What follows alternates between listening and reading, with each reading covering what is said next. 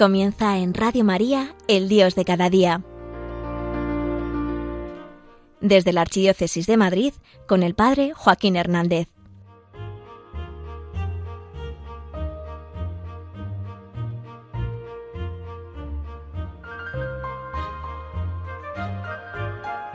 Llevo más de 15 minutos delante del micrófono pensando cómo enfocar el tema del que os quiero hablar hoy. Y me he encontrado con una frase del Evangelio, el capítulo 11, según San Juan, que dice, ¿no te he dicho que si crees verás la gloria de Dios? Te quiero hablar hoy de las maravillas que Dios es capaz de hacer. Toca despertar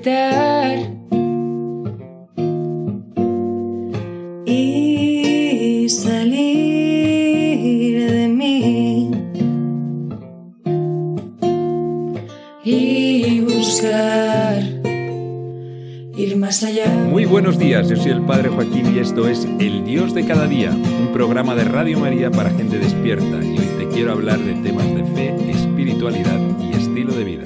Bienvenido, bienvenida, estamos en familia.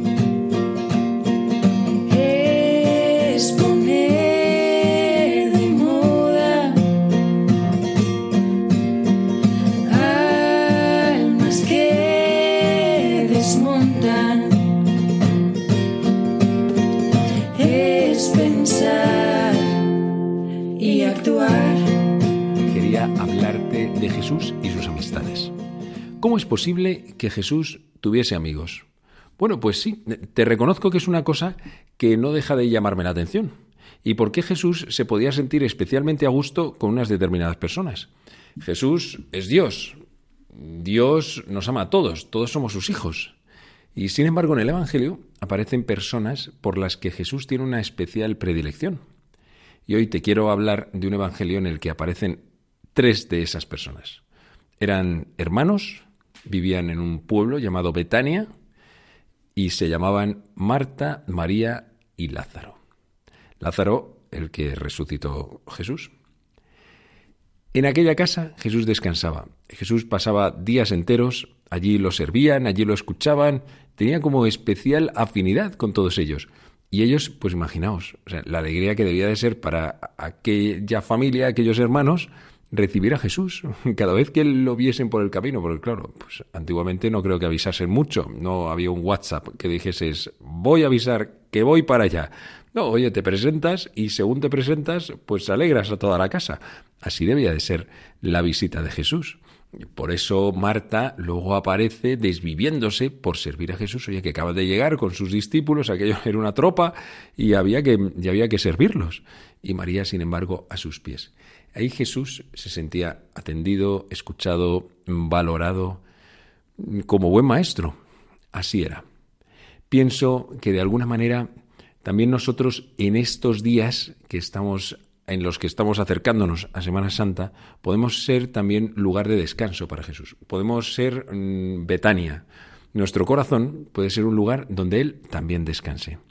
Hay una canción muy bonita, ya tiene unos cuantos años, que decía ser el descanso de mi Dios, lugar de su, de su refugio, me parece que decía algo parecido. Seguro que alguno de vosotros os suena solamente con, con nombrarla.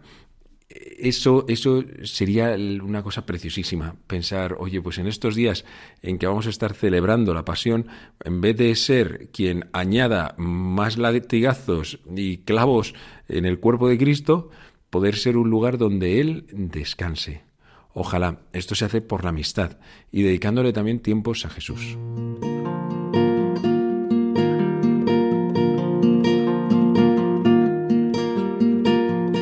Voy a leer el Evangelio del que te estoy hablando, aunque seguro que te suena. Es de Juan 11. En aquel tiempo, las hermanas le mandaron recado a Jesús diciendo, Señor, el que tú amas está enfermo. Jesús al oírlo dijo, Esta enfermedad no es para la muerte, sino que servirá para la gloria de Dios, para que el Hijo de Dios sea glorificado por ella. Jesús amaba a Marta, a su hermana y a Lázaro. Cuando se enteró de que estaba enfermo, se quedó todavía dos días donde estaba. Solo entonces dijo a sus discípulos, Vamos otra vez a Judea. Cuando Jesús llegó Lázaro llevaba ya cuatro días enterrado. Cuando Marta se enteró de que llegaba Jesús, salió a su encuentro, mientras María se quedó en casa. Y dijo Marta a Jesús, Señor, si hubieras estado aquí, no habría muerto mi hermano.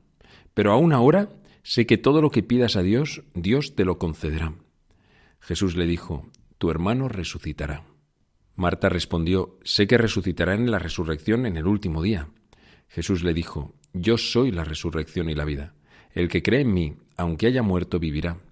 Y el que está vivo y cree en mí, no morirá para siempre. ¿Crees esto? Ella le contestó, Sí, Señor, yo creo que tú eres el Cristo, el Hijo de Dios, el que tenía que venir al mundo. Jesús se conmovió en su espíritu, se estremeció y preguntó, ¿Dónde lo habéis enterrado? Le contestaron, Señor, ven a verlo. Jesús se echó a llorar. Los judíos comentaban cómo lo quería, pero algunos dijeron, ¿y uno que le ha abierto los ojos a un ciego no podía haber impedido que éste muriera? Jesús, conmovido de nuevo en su interior, llegó a la tumba. Era una cavidad cubierta con una losa. Dijo Jesús, Quitad la losa. Marta, la hermana del muerto, le dijo, Señor, ya huele mal, porque lleva cuatro días. Jesús le replicó, ¿no te he dicho que si crees verás la gloria de Dios? Entonces quitaron la losa. Jesús, levantando los ojos a lo alto, dijo, Padre, te doy gracias porque me has escuchado. Yo sé que tú me escuchas siempre, pero lo digo por la gente que me rodea, para que crean que tú me has enviado. Y dicho esto, gritó con voz potente, Lázaro, sal fuera. El muerto salió, los pies y las manos atados con vendas, y la cara envuelta en un sudario. Jesús les dijo, Desatadlo y dejadlo andar. Y muchos judíos que habían venido a la casa de María, al ver lo que había hecho Jesús, creyeron en él.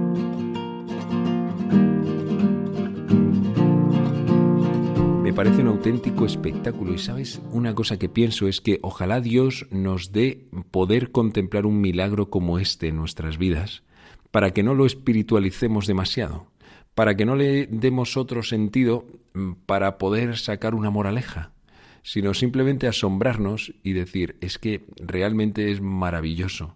Como dice Jesús, si crees, verás la gloria de Dios. O sea que tengamos la oportunidad de ver la gloria de Dios en estos signos que Él sigue haciendo, aunque a veces no nos enteremos.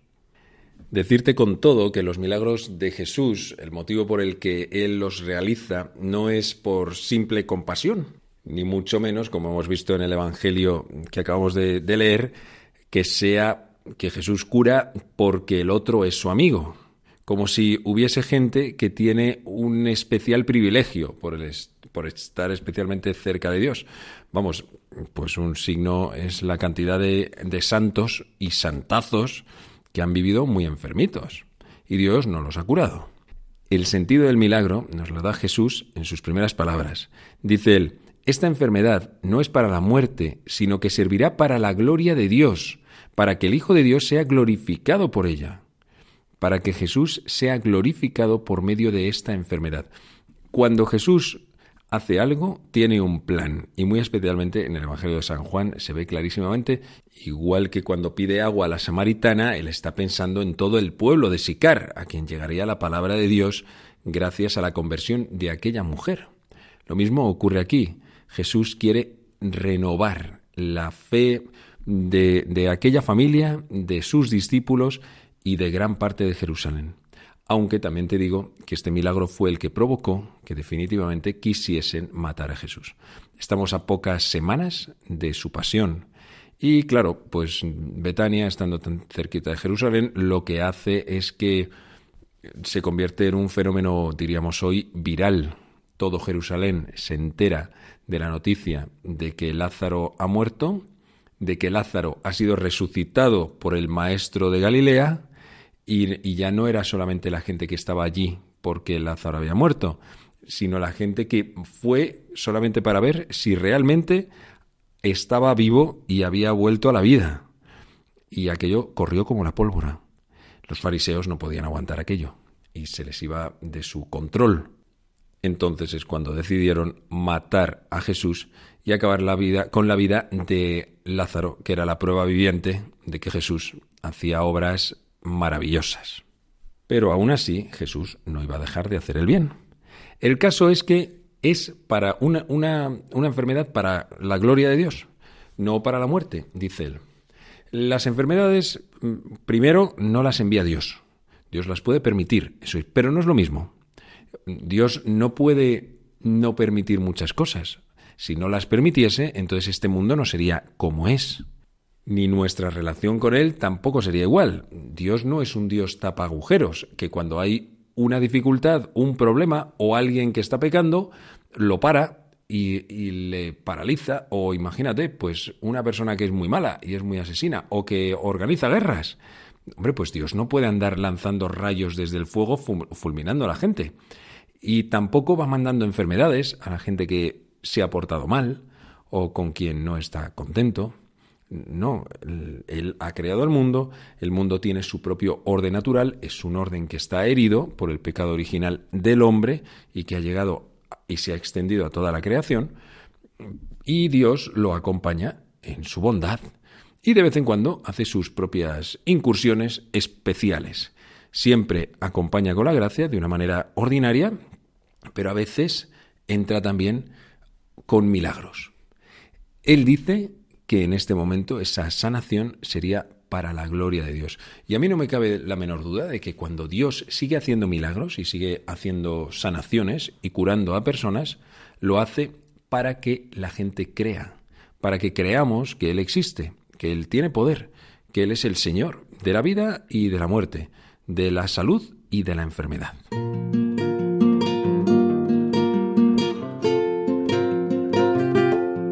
Hace unos años, cuando estaba en el seminario, una gran amiga que tengo desde tiempos del instituto, me pidió oración por su tío, un tío, un tío suyo que era joven y que se estaba poniendo muy malito.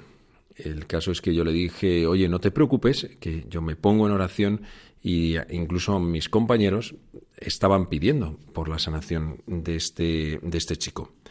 Él fue empeorando hasta que lo tuvieron que ingresar y pronto llegó a pasar a la, a la UCI en el hospital.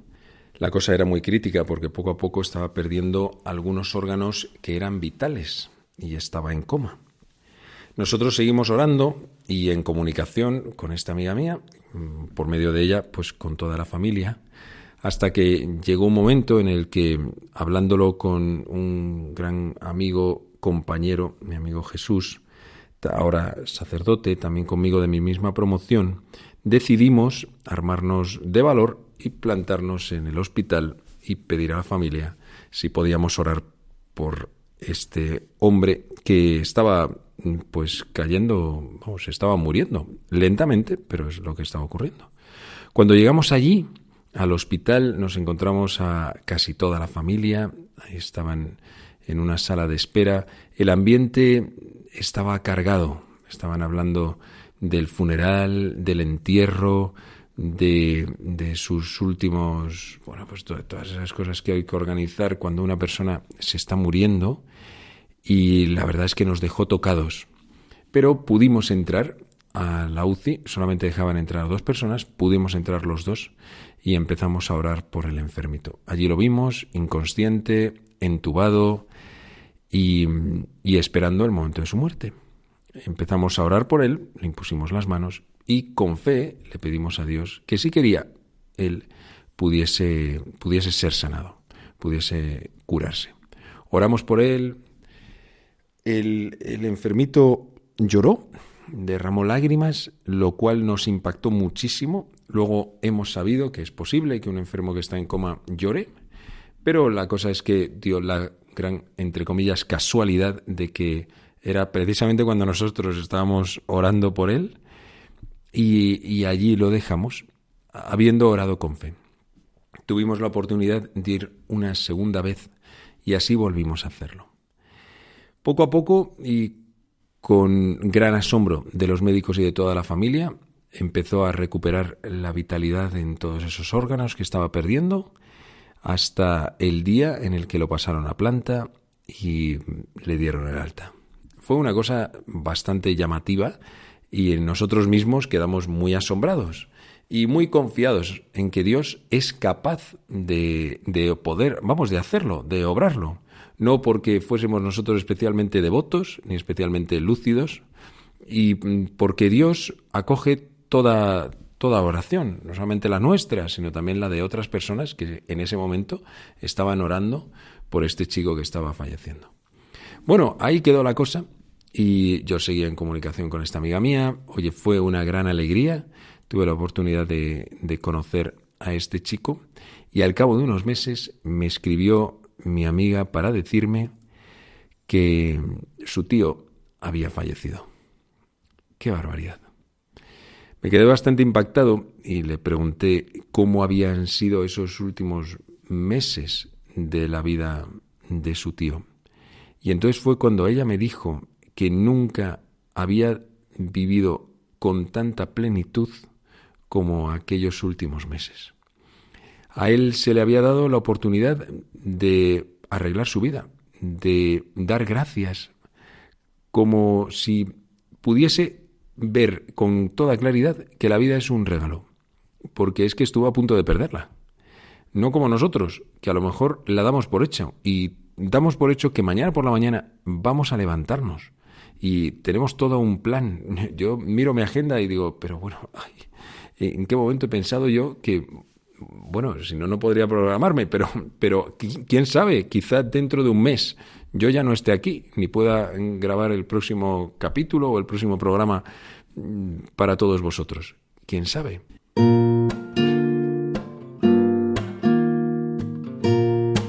Y es que esto me hace pensar cuál es la vida que viene a traer Cristo, una vida en plenitud. Cuando Jesús resucita a Lázaro, como con este con el tío de esta amiga mía, le da una vida que es también temporal. Lázaro volvió a morir, no sabemos después de cuánto tiempo, pero lo que sí que sabemos y podemos estar convencidos es que aquellos años o meses que pudiese vivir, los vivió con una plenitud y, una, y un agradecimiento a Cristo que sería pues fuera de lo normal. ¿Cómo viviría el propio Lázaro la muerte de Jesús? Habiendo sido resucitado unas semanas antes. Para él sería un dolor enorme, pero a la vez con un agradecimiento inmenso porque sabía que esa resurrección estaba bebiendo de la muerte de su Maestro, de su Señor. Esta es la vida que viene a traer Cristo. Por eso Él dice, yo soy la resurrección y la vida. Que este tiempo que se nos ha regalado, este tiempo que se nos ha dado, no es algo que deberíamos de dar por hecho. Ojalá lo aprovechásemos al máximo en cada uno de los momentos. Dios nos ha dado este tiempo maravilloso para ponerle dentro de nuestras vidas, para convertirlo en nuestro gran amigo. Y un amigo que no es un amigo de ratos, ni siquiera es un amigo con el que simplemente quedas todos los días, porque pues como una parejilla que se acaba de conocer y están están quedando y les hace muchísima ilusión. No, no, es que es más todavía.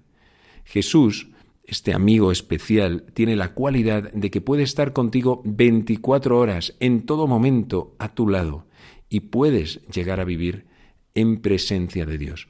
Quien vive esto, vive a otro nivel.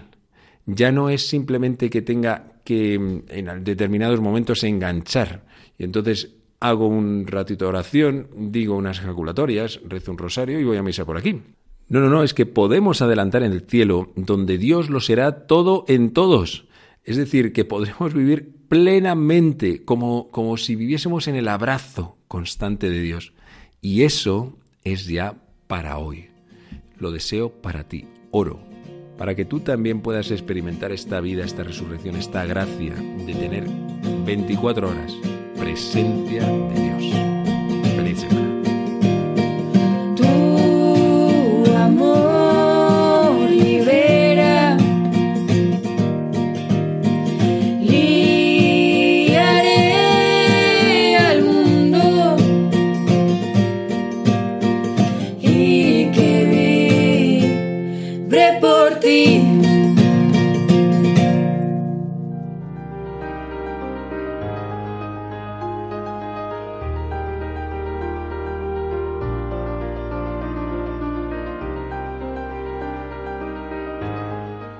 Finaliza en Radio María, El Dios de cada día, Hoy desde la Archidiócesis de Madrid con el Padre Joaquín Hernández.